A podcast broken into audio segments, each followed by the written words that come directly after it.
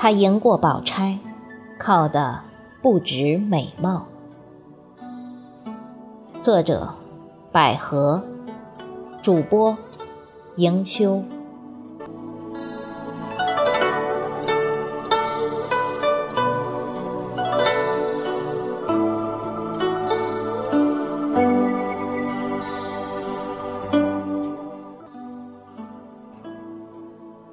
如果一个女孩对另一个女孩说：“我就不信我哪儿不如你。”此话一出，不输也输了。这话在《红楼梦》里也出现过，说的人是众人眼里最完美的薛宝钗，听的人是她自己的堂妹薛宝琴。起因是琥珀带贾母的一次传话吩咐。老太太说了，叫宝姑娘别管紧了秦姑娘，她还小呢，让她爱怎么样就怎么样，要什么东西只管要去，别多心。薛宝琴第四十九回才出场，作为大观园新来的客人。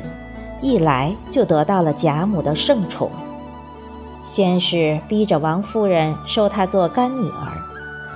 曹雪芹用了“逼着”两个字，可见她迫切成什么样子。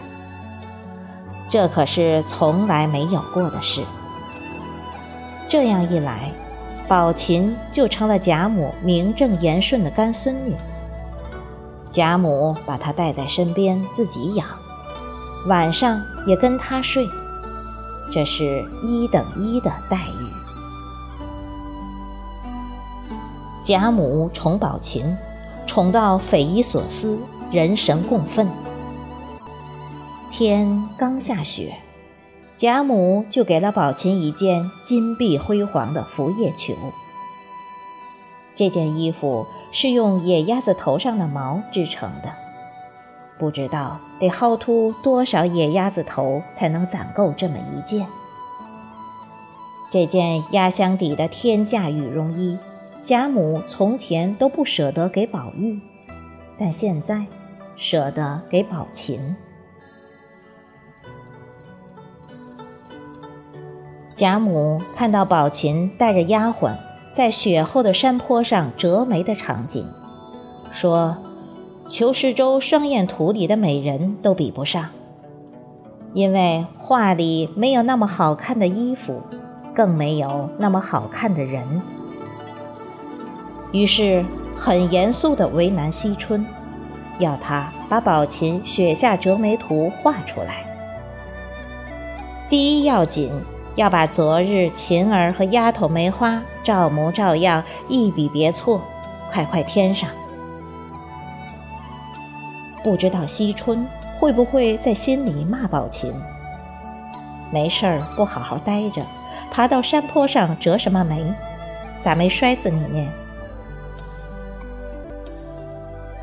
这还不算，贾母头脑一发热，问起了宝琴的生辰八字，看那架势是打算给宝玉提亲。幸亏宝琴已有婚约在身，这才作罢。把林黛玉往哪放？明明宝钗才是这个园子里宝琴最亲的人，贾母倒不放心起来，唯恐宝琴受了宝钗的委屈，竟派丫头琥珀来给宝钗传了那一大段话，这才引出了宝钗对宝琴那句。你也不知哪来的福气，你倒去吧，仔细我们委屈着你，我就不信我哪儿不如你。这当然是一句玩笑，却也只是只有足够亲厚的人才敢开的玩笑，因为太过敏感。但能出自圆融的宝钗之口，总是让人有点小小的意外。他是在用开玩笑的语气说自己的心里话。这话里五分酸，五分甜，掩不住的淡淡失落，和有人这么宠你，我也很开心。谁叫你是我妹妹的洒脱和释然？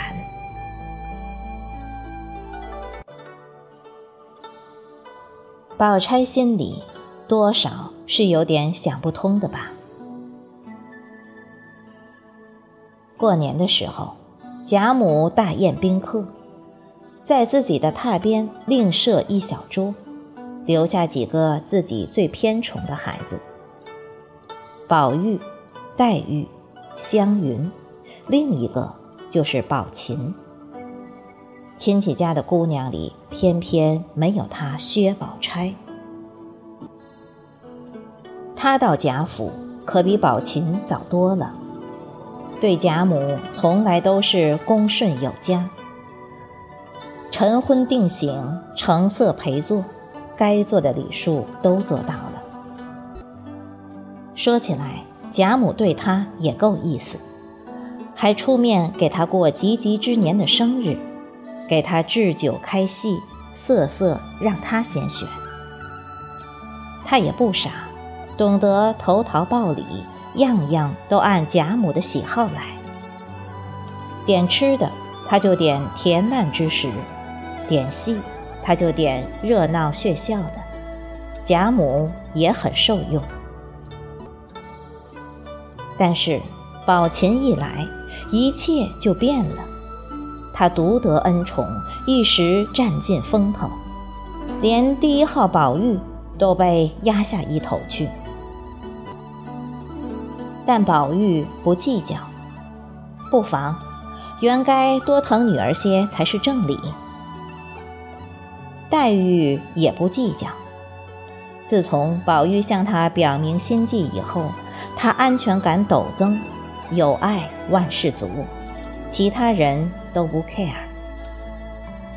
贾家三姐妹这些年早都习惯了做人肉背景板，安安静静看戏就好。可宝钗不一样，她和宝琴都是薛家的女儿，明明从各方面她都比宝琴做得更好。她更懂事，也更会来事儿。和他比起来，宝琴为人处事、说话行事都不够成熟，就是长得比他略好些而已。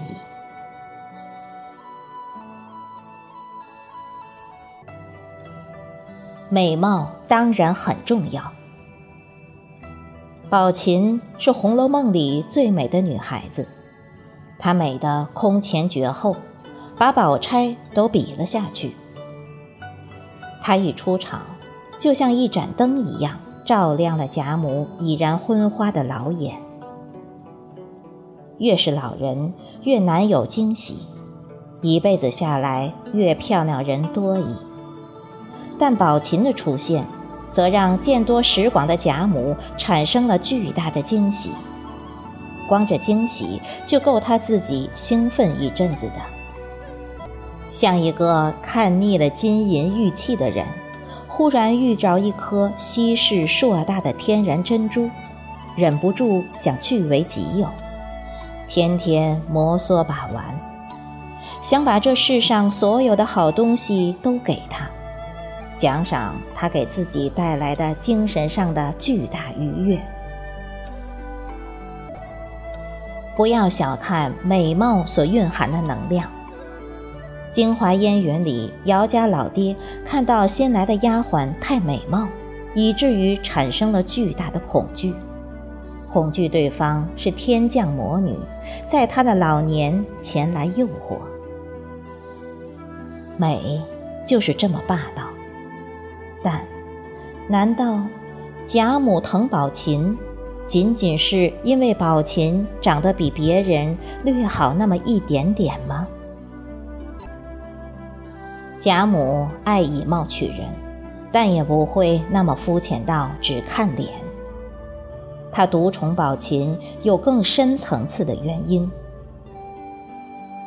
不排除因为元春赐礼外加金玉之说给她带来的反感，他是想借宝琴打压一下王夫人姐妹的势力，但真正的理由还是宝琴更符合他内心所看重的个性标准。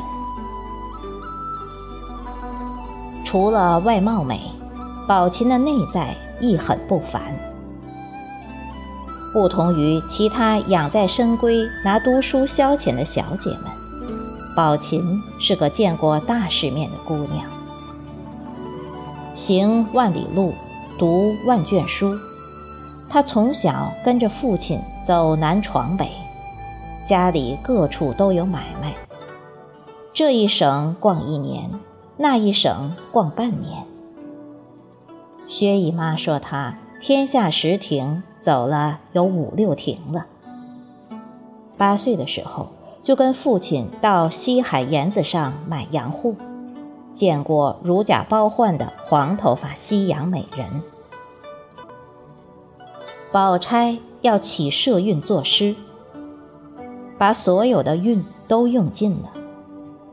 宝琴很不屑地说：“可是姐姐不是真心起社，分明是难为人。强做谁做不出来？不过颠来倒去弄些易经上的话，有什么意思？”富养的女儿身上，天然带着一种自信大方。这富养不单单是物质，还包括她的见识，见过更广阔的世界，看问题的角度便更不拘泥。从小的旅行让他胆子更大，不会畏畏缩缩有小家子气，到哪儿都不会怯场。该发表意见的时候，绝不掩藏，敢说敢当。